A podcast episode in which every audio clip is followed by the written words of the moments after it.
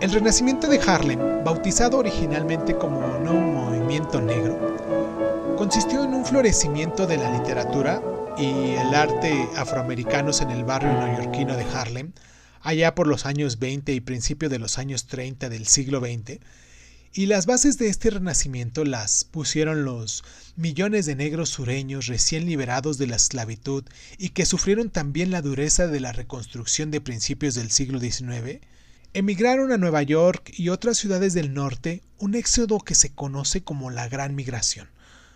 Para cuando acabó la Primera Guerra Mundial, una comunidad negra pobre pero culturalmente vibrante había echado raíces en lo que ya es conocido como Harlem.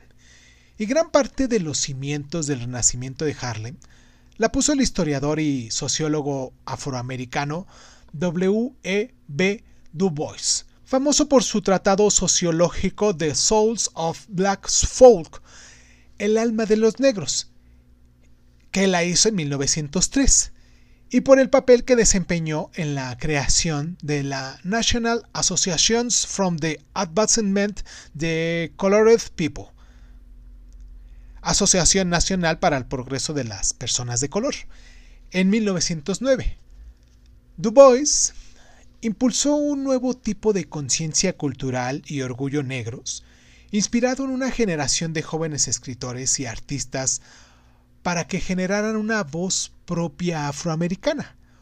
Y uno de los líderes de este movimiento fue James Weldon Johnson, autor de la novela Autobiography of an Ex-Colored Man, autobiografía de un antiguo hombre de color, hecha en 1912 y de la célebre colección de sermones del verso Goods Trombones, los trombones, los trombones de Dios. A Johnson le siguieron Nella Larsen y Sora Nowlen Hurston, cuyas respectivas novelas llamadas Passing y Trade Eyes Were Watching Gold, sus ojos miraban a Dios, eh, se encuentra entre las primeras obras literarias de mujeres afroamericanas aplaudidas por la crítica. Ahora bien, el renacimiento de Harlem tuvo un esplendor particularmente notable en términos poéticos, mientras que muchos de los escritores líricos de ese movimiento, como por ejemplo Coates Cullen, cultivaban las formas tradicionales, otros como Larkson Hooks incorporaron a sus obras los ritmos del entonces nuevo y floreciente género musical, lo que conocemos nosotros como el jazz. Esos vínculos entre lo que fue la música y la literatura resultaban inextricables en ese movimiento, ya que grandes figuras de ambos campos se inspiraron mutuamente a lo largo de su vida artística.